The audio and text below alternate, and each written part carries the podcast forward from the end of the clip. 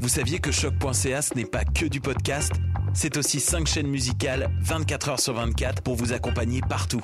Rock, indie pop, hip-hop, musique francophone et musique électronique en écoute gratuite et à volonté.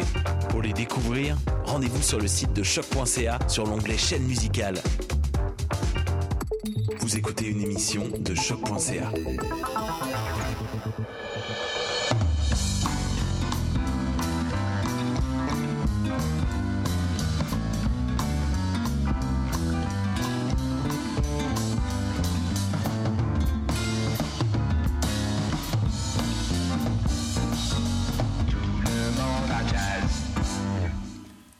l'histoire a un point de départ?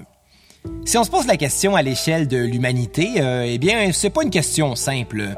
Parce que, ben, l'époque dans laquelle on vit n'a d'un premier coup d'œil rien à voir avec celle où ont vécu les musiciens du Dixieland, par exemple, ou même celle de l'Empire romain, ou celle des premières dynasties pharaoniques en Égypte. Toutes ces périodes semblent complètement différentes, mais ont pourtant une chose bien importante en commun l'usage des écrits pour laisser des traces euh, parfois victorieuses, parfois tragiques et très souvent violentes euh, des différents peuples à avoir mené le monde. C'est ce qu'on appelle l'histoire.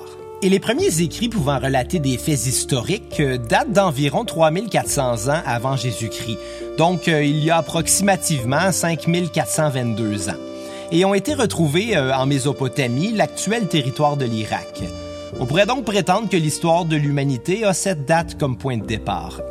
Par contre, les archéologues répondraient que si des écrits ont été retrouvés, ils ne sont que preuves tangibles et matérielles de l'apparition de l'écriture, pas de celle du genre humain, et que des fragments d'outils anciens trouvés près d'une rivière en Éthiopie prouveraient l'existence du genre humain il y a déjà plus de 2,6 millions d'années. Mais le point de départ de l'histoire pourrait être bien avant ça. Parce que longtemps avant ça, il y avait Lucie, comme euh, la chanson des Beatles.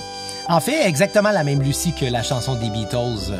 Lucie, elle a vécu euh, il y a 3,2 millions d'années et elle s'appelait probablement pas Lucie à l'époque. Euh, peut-être même qu'elle s'appelait Ringo, mais ça on le saura jamais. Et Lucie a été découverte, elle aussi en Éthiopie, du moins environ 40% de ses ossements.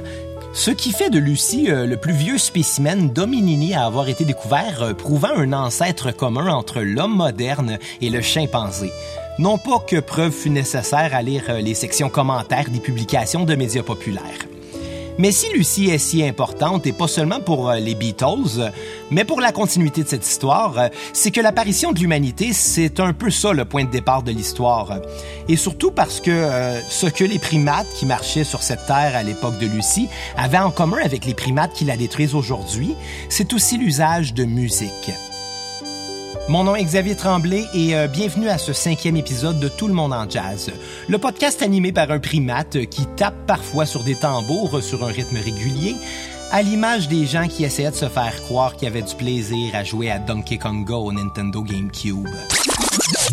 Mais bon, c'est très peu probable que Lucie ait joué dans un band de jazz il y a 3,2 millions d'années, et si certains crânes fossilisés de primates du paléolithique ont prouvé l'existence des cavités osseuses nécessaires à la résonance des sons, il est difficile d'affirmer avec certitude que Lucie aurait pu avoir quelconque conscience euh, des hauteurs de notes euh, ou même euh, de formes rudimentaires de rythme.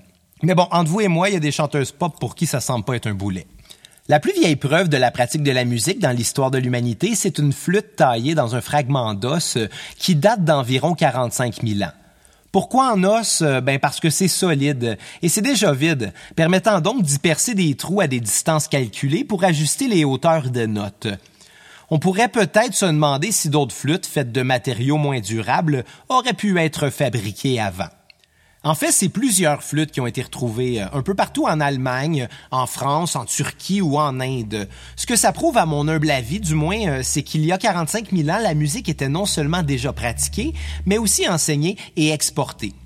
Tout comme les écrits mésopotamiens ou bien l'outil trouvé en Éthiopie, ces flûtes, euh, les outils du flûtiste, ne sont que des preuves tangibles et matérielles que l'humanité avait certaines pratiques à certaines époques.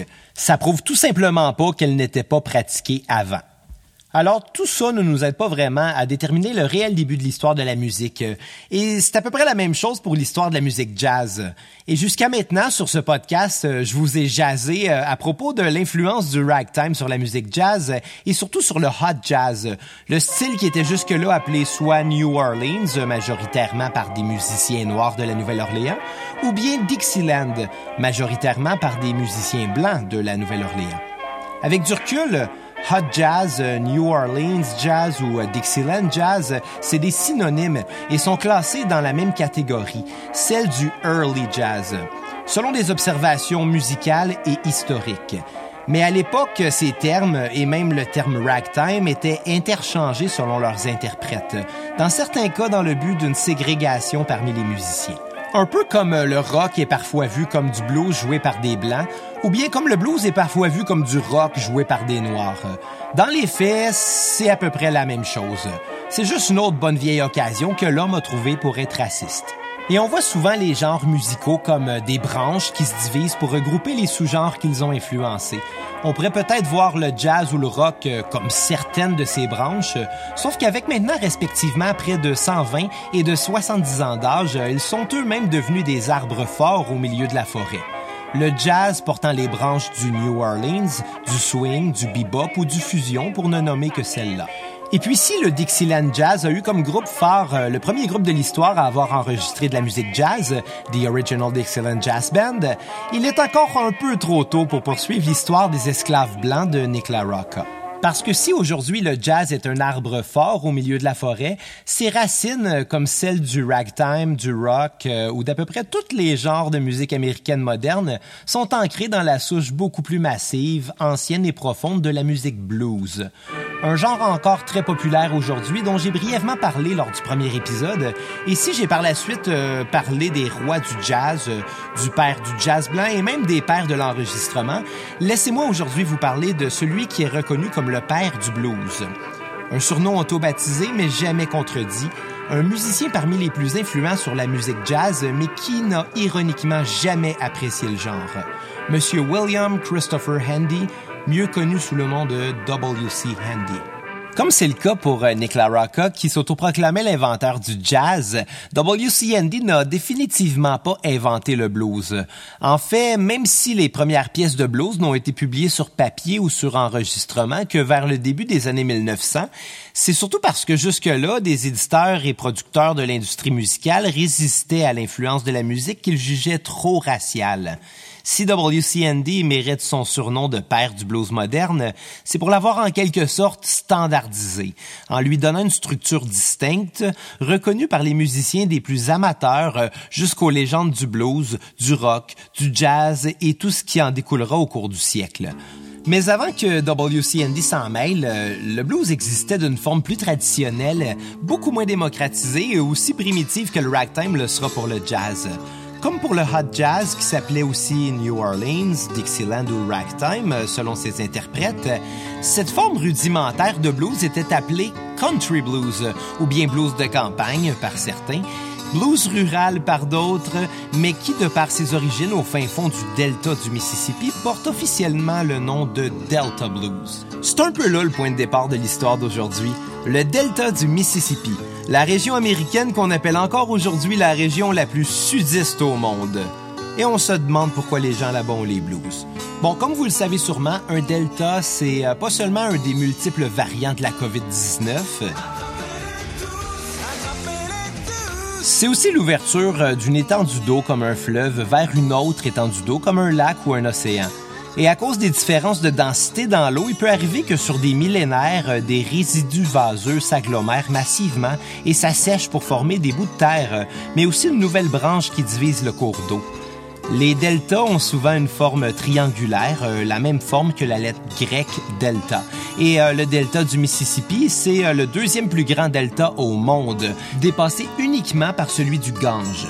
C'est une région rurale située entre la rivière Yazoo et son principal affluent, le fleuve Mississippi, le deuxième plus long fleuve en Amérique qui coule des grands lacs jusqu'au golfe du Mexique. Donc, euh, la région du Delta inclut euh, la majeure partie de l'État du Mississippi, mais aussi une portion de l'Arkansas et de la Louisiane. Trois États souvent cités dans les concours d'épellation dans lesquels leurs habitants ne participent jamais. Bon, à cause de sa constitution géographique particulière, euh, c'est-à-dire parsemée de petites rivières et située entre euh, une plus grosse rivière et un fleuve qui, dans les faits, est une vraiment grosse rivière, euh, la région du Delta sera pas colonisée par les Européens avant la période entourant la guerre civile américaine.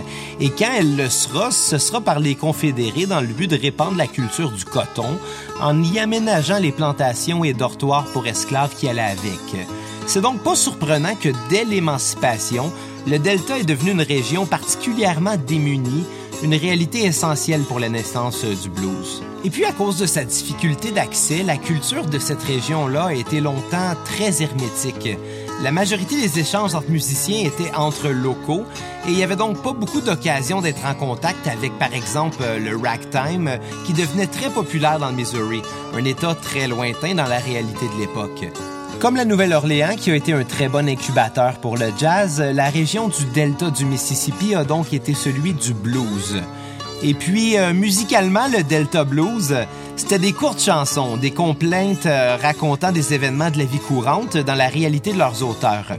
Presque toujours chantées par une seule voix et accompagnées par une harmonica et une guitare acoustique plus souvent pincée que grattée. Là, je sais ce que vous venez de vous dire. Oh, voyons donc, c'est la description de la musique folk, ça. Ben, c'est exactement ça. Et avant d'aller plus loin, j'aurais pas le choix de clarifier un détail à propos euh, de la musique folk. Parenthèse! Bon, tantôt, je vous ai parlé euh, du blues comme une souche dans laquelle euh, les arbres du jazz et du rock prennent racine. Eh bien, avant ça, il y a une bien plus grande souche dans laquelle à peu près toutes les arbres de la forêt musicale prennent racine. Le folk. Et puis, euh, le folk, c'est pas simple à décrire parce que, comme le jazz, ça n'a pas vraiment juste une région ou même une période de provenance. Comme le jazz, le folk est en perpétuelle évolution, mais dans le sens propre du terme.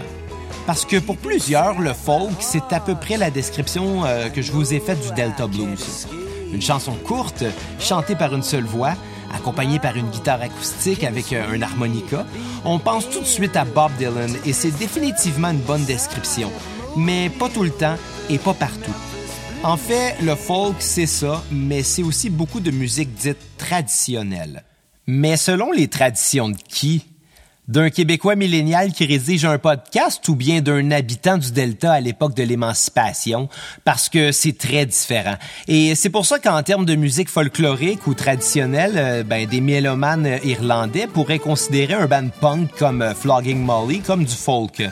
Et même chose pour les fans suisses du groupe metal Elevati. Dans son sens propre et surtout d'un point de vue étymologique, le terme folk vient du mot allemand Volk qui veut dire peuple. La musique folk, c'est donc la musique du peuple, et le folklore ou le folklore, c'est donc ce qui, ce qui désigne les traditions du peuple. Le folk, c'est donc littéralement la musique populaire dans la tradition d'un peuple, et donc l'équivalent de la musique pop, d'un point de vue étymologique du moins. Ouais, je sais, ça fait drôle à dire. Euh, aujourd'hui, on peut pas comparer un artiste folk comme euh, CD Color avec une chanteuse pop euh, comme Pink. Sauf peut-être en 2014 quand ils ont fait un album ensemble, ce qui explique mes deux référents déjà dépassés. Fin de la parenthèse. Donc vous comprendrez que le Delta Blues est aussi appelé le folk blues, étant donné sa sonorité. Ces interprètes vivaient souvent dans des situations d'extrême pauvreté, marchant de village en village le long des chemins de fer avec leur guitare sur le dos, s'arrêtant seulement pour dormir et jouer en échange d'un peu d'argent. Un très gros cliché euh, dans lequel tombent tous les chanteurs folk rock euh, en produisant le clip de leur première power ballade. Parenthèse. Honnêtement, j'avais pensé faire jouer Terre promise d'Éric Lapointe au moment où ce que je disais cette phrase-là, là, mais euh, juste non. Fin de la parenthèse. Malheureusement, on en sait euh, tout de même très peu sur les premiers artistes à avoir joué de ce genre de blues, étant donné l'hermétisme de la région et le peu d'éducation de ses habitants de l'époque. L'histoire se partageait seulement oralement, parfois sur le coin d'un bar après quelques pintes, et ne rejoignait malheureusement pas les livres d'histoire dont les éditeurs trouvaient impertinente la culture dite raciale. Alors même si le Delta Blues, euh, porté par des musiciens devenus légendes locales, est probablement apparu au tournant du 20e siècle, au moment où Nick LaRocca tentait encore de convaincre son père de lui laisser jouer de la musique, il ne sera pas enregistré avant le début des années 20, et ce après que l'industrie du disque n'ait remarqué le potentiel commercial de la musique de couleur, ironiquement popularisé par euh, le band de blanc de Nick LaRocca. Dès sa popularisation, euh, le Delta Blues ou le folk, euh, c'est selon le point de vue, a vite rejoint les grandes villes pour évoluer vers des genres de blues plus locaux, euh, comme le Chicago Blues ou le Memphis Blues. En fait, le Delta Blues a été si influent sur la musique qu'on l'associe maintenant à la majorité des genres musicaux modernes. Il a influencé le British Invasion, le American Folk Revival des années 40 à 60 et par la suite même le heavy metal. Les Robert Johnson, Bessie Smith ou Son House euh, qui ont marqué le genre avec leurs chansons étaient là à l'époque. Ils étaient juste pas encore enregistrés. Je vais donc réserver leurs histoires fascinantes pour le bon moment. Parce qu'avant de parler d'eux, il faut parler du premier enregistrement de jazz. Et avant de parler de cet enregistrement, il faut revenir euh, sur l'homme qui a non seulement standardisé le blues, mais aussi publié la chanson qui lui permit de le faire. Une chanson qui sera d'abord enregistrée par l'orchestre militaire de Victor Talking Machine, puis par des dizaines d'autres. La première chanson de blues à avoir été publiée, mais sur format papier. Le Memphis Blues. Mais avant, permettez-moi cette courte pause.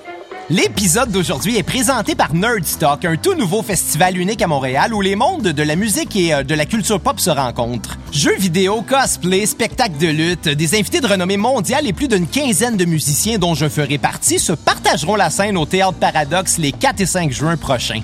Plus d'infos au nerdstockfest.com.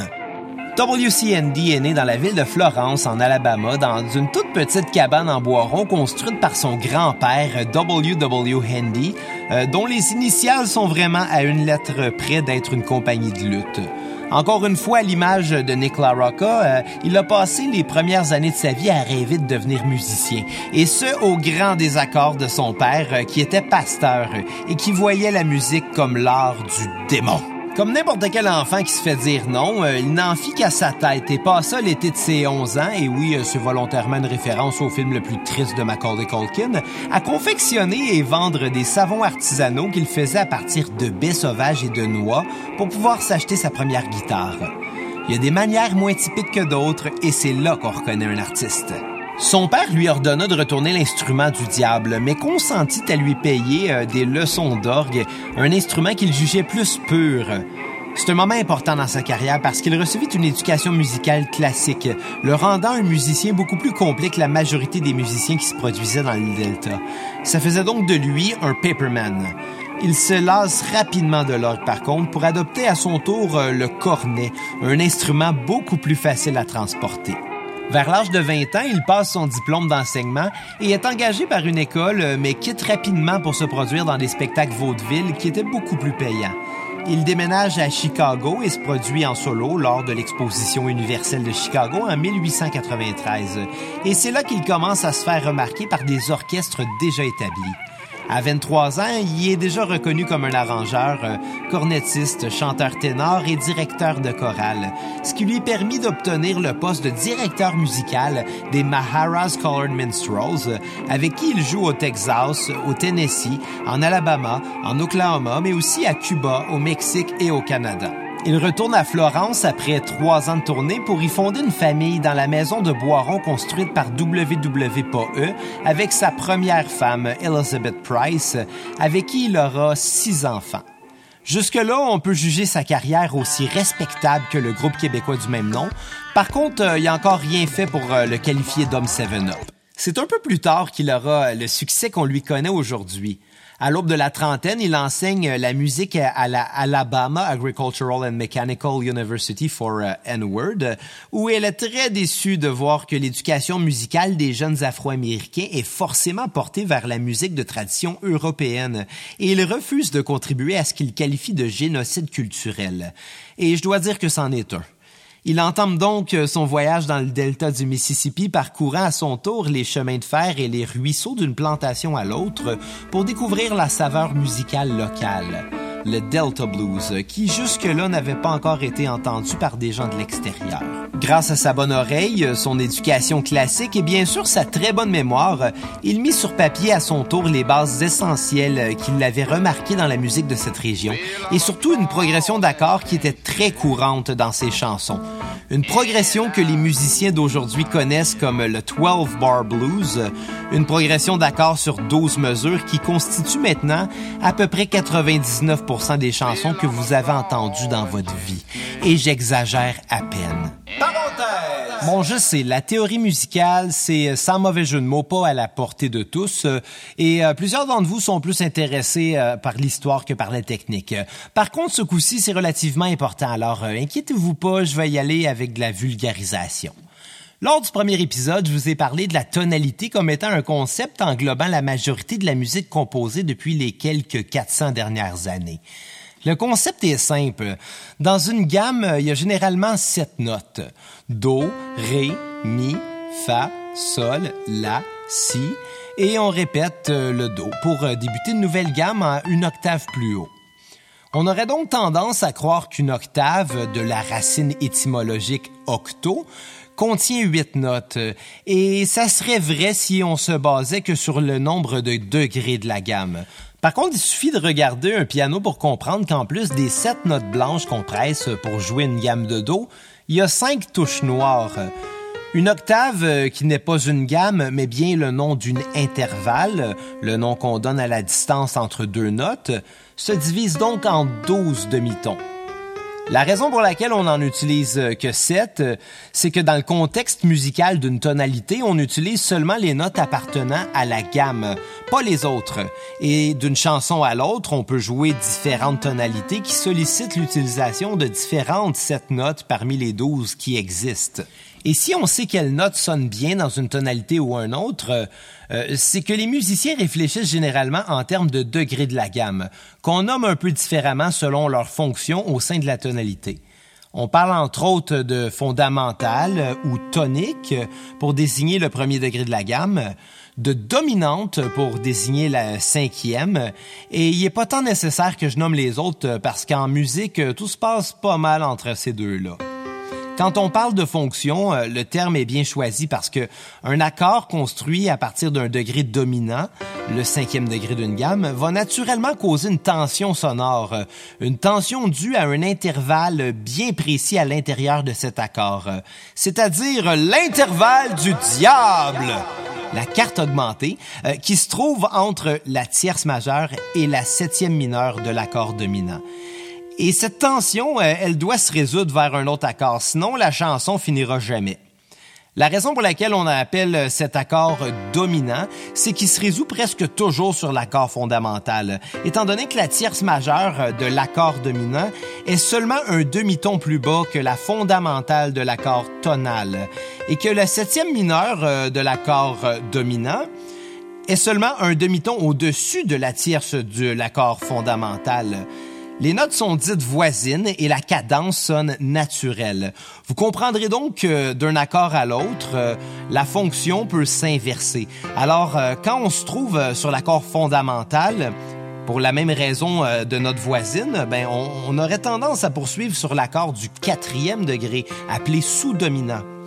Techniquement, l'intervalle entre la première note et la quatrième, un intervalle qu'on appelle la carte, est le même intervalle qu'entre la cinquième note et la première. La fondamentale peut donc être la quinte en relation à la carte et les accords construits sur ce degré auraient donc la même fonction. Tout simplement parce qu'en musique, tout est question de contexte. Je sais, ça a l'air compliqué comme ça, mais c'est surtout beaucoup de nouveaux vocabulaire parce que, en réalité, c'est la base. On peut se promener un peu partout à l'intérieur d'une tonalité en créant des tensions entre les accords. Tant que la note à la mélodie est présente dans l'accord qui est joué au même moment ou bien se rend vers une note de l'accord, l'arrangement va bien sonner. Des progressions d'accords, ben, il y en existe des milliers de possibilités et la plus couramment utilisée est le blues standard. Une progression simple composée de seulement trois accords. L'accord fondamental, l'accord sous-dominant et finalement l'accord dominant. Ces trois accords-là se succèdent dans un ordre bien précis au cours des douze mesures, et on répète le cycle jusqu'à ce que le bar ferme, parce que dans une progression d'accords comme celle du blues, la fin de la progression est bien souvent un nouveau point de départ. C'est la première progression d'accords que la majorité des musiciens vont apprendre dans leur vie, et c'est possiblement celle qu'ils vont continuer à jouer le plus fréquemment, d'une façon substituée ou non, qu'ils deviennent euh, professionnels ou non. Et c'est la progression d'accords euh, de rock and roll de Led Zeppelin, euh, de Johnny B. Good de Chuck Berry et bien sûr de l'homme Seven Up des respectables, pour ne nommer que ceux-là. Ces artistes qui ont vécu des décennies après ce que je vous raconte aujourd'hui doivent cette progression d'accords et par conséquent le succès de leurs chansons à WCND. Sauf pour Chuck Berry qui, comme on le sait, doit la sienne à Marty McFly. Quelques années après son voyage, il déménage avec son groupe à Memphis, au Tennessee, où ils se produisent régulièrement sur Bill Street. Il est engagé par euh, l'entourage d'Edward Crumps, euh, un candidat démocrate à la mairie de Memphis qui avait l'air euh, tout droit sorti d'un conte de Charles Dickens, mais qui en réalité a fait beaucoup pour la cause des Afro-Américains, leur donnant du travail comme à Handy, mais aussi en étant un des rares démocrates qui, rappelez-vous, à l'époque était beaucoup moins progressiste qu'aujourd'hui, à être ouvertement en faveur du vote noir. Peut-être par stratégie politique, et si c'est le cas, ben ça a marché parce qu'il sera maire pendant cinq ans. Et c'est aussi grâce à, son hymne, Mr. Crump, qu'Andy avait écrite pour sa campagne. C'est cette chanson-là dont il modifie la mélodie et les paroles quelques années plus tard euh, qui deviendra le Memphis Blues. Et à cause de sa notoriété en tant que compositeur, mais aussi en tant que celui qui avait donné à Mr. Crumps les clés non musicales mais métaphoriques de la mairie, il a réussi à être un des rares musiciens de couleur à être publié. En 1912, sa partition de Memphis Blues fit résonner le standard blues dans tous les foyers d'Amérique, rejoignant les grands centres où l'évolution musicale se passe généralement plus rapidement que dans les campagnes, ce qui fait rapidement évoluer le blues vers des genres plus urbains comme le Memphis Blues, et là je parle du genre et non du titre de la chanson, ou bien le Chicago Blues des sous-genres aux arrangements un peu plus élaborés, plus souvent interprétés par euh, des chanteuses comme euh, l'impératrice euh, du blues Bessie Smith ou bien la première personne à enregistrer une chanson de blues, Mamie Smith, qui curieusement n'était pas apparentée, et même un peu plus tard la seule et unique Billie Holiday. Maintenant, au début de la quarantaine, il devient le musicien le plus populaire en Amérique, prouvant à tout artiste indépendant qu'il ne faut jamais abandonner. Il écrit le Saint-Louis Blues, un autre très gros succès qui, en plus de donner son nom à l'équipe de hockey, reprenait sa progression au blues, renforçant le standard, mais sur un rythme plus proche du tango. Le rythme plus latin, l'ajout d'une deuxième section, cette fois-ci en 16 mesures, et le, tout sur un rythme proche de la contradanza, un rythme espagnol qui se traduit plus par country dance que par contre-danse, mais qui sonne pas du tout country, du moins pas dans le sens américain du terme. C'est plutôt euh, une figure rythmique aussi appelée habanera euh, en Amérique du Sud ou bien tresillo dans la théorie classique, qui sera reprise dans à peu près tous les genres de musique jugée raciale, ce qui inclut évidemment le jazz. Le Saint-Louis Blues, euh, c'est de loin la chanson la plus reprise de l'histoire, euh, dépassée seulement peut-être par Silent Night, euh, qui est un des plus vieux cantiques de Noël.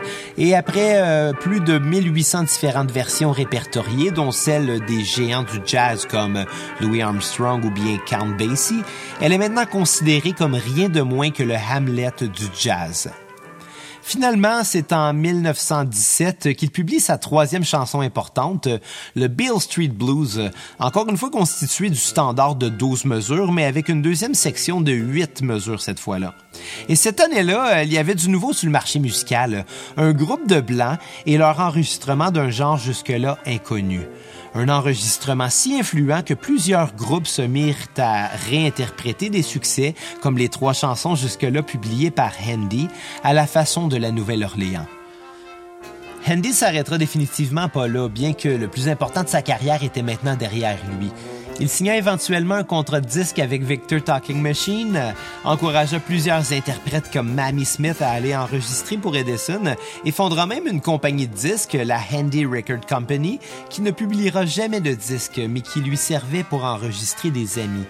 Au fil des années, il publie plusieurs autobiographies. Il déménage à New York, puis en 1943, à l'âge de 70 ans, il tombe du quai de la station de métro et devient aveugle. Sa femme décède en 1954 et à l'âge de 80 ans, il épouse sa secrétaire de qui il disait être ses nouveaux yeux. L'année suivante, il fait une crise cardiaque, euh, ce qui le laissa en chaise roulante pour euh, le restant de sa vie. En 1958, à l'âge de 85 ans, il meurt d'une pneumonie. Et contrairement à ses contemporains euh, qui ont la triste particularité de sombrer dans l'oubli, il est resté un géant pour l'histoire de la musique américaine. Plus de 25 000 personnes se sont déplacées pour ses funérailles et sa maison de Boiron à Florence est maintenant un monument classé historique. N'ayant jamais apprécié la musique jazz, euh, il est considéré par plusieurs comme sa racine la plus profonde. Et pour WCND, c'est la fin de l'histoire. Bon, après tout ça, vous comprendrez que c'est assez difficile de dire avec certitude c'est quoi le point de départ de l'histoire. Et ça vaut pour l'histoire de la musique jazz comme pour celle de l'humanité. Tout simplement parce que ce qu'on appelle l'histoire, c'est avant tout un ramassis de petites histoires, euh, racontées parfois sur le coin d'un bar, euh, parfois dans des biographies officielles ou bien parfois dans des podcasts comico-musicaux historiques. À l'image des arbres de la forêt ou bien des rivières du delta, ces petites histoires parfois se croisent et ont toutes un point de départ et une fin, même si la fin est bien souvent un tout nouveau départ. C'est pour ça que même si on n'a pas encore trop parlé de l'histoire qui entoure le premier enregistrement de musique jazz, eh bien on va pouvoir le comprendre encore mieux quand on va y venir parce qu'on vient d'explorer un autre de ses points de départ, une autre de ses racines et un autre de ses fleuves. Et plus on approche de la fin de l'histoire d'aujourd'hui, plus on s'approche de l'enregistrement qui aurait pu être le tout premier enregistrement de jazz de tous les temps si ce n'était des conditions arbitraires de l'époque. Comme par exemple euh, un enregistrement produit la même année que celui de The Original Dixieland Jazz Band en 1917 sur lequel on peut entendre le tri-clarinettiste Wilbur Sweatman. Mais le point de départ de cette histoire-là viendra bien sûr euh, après ce point final.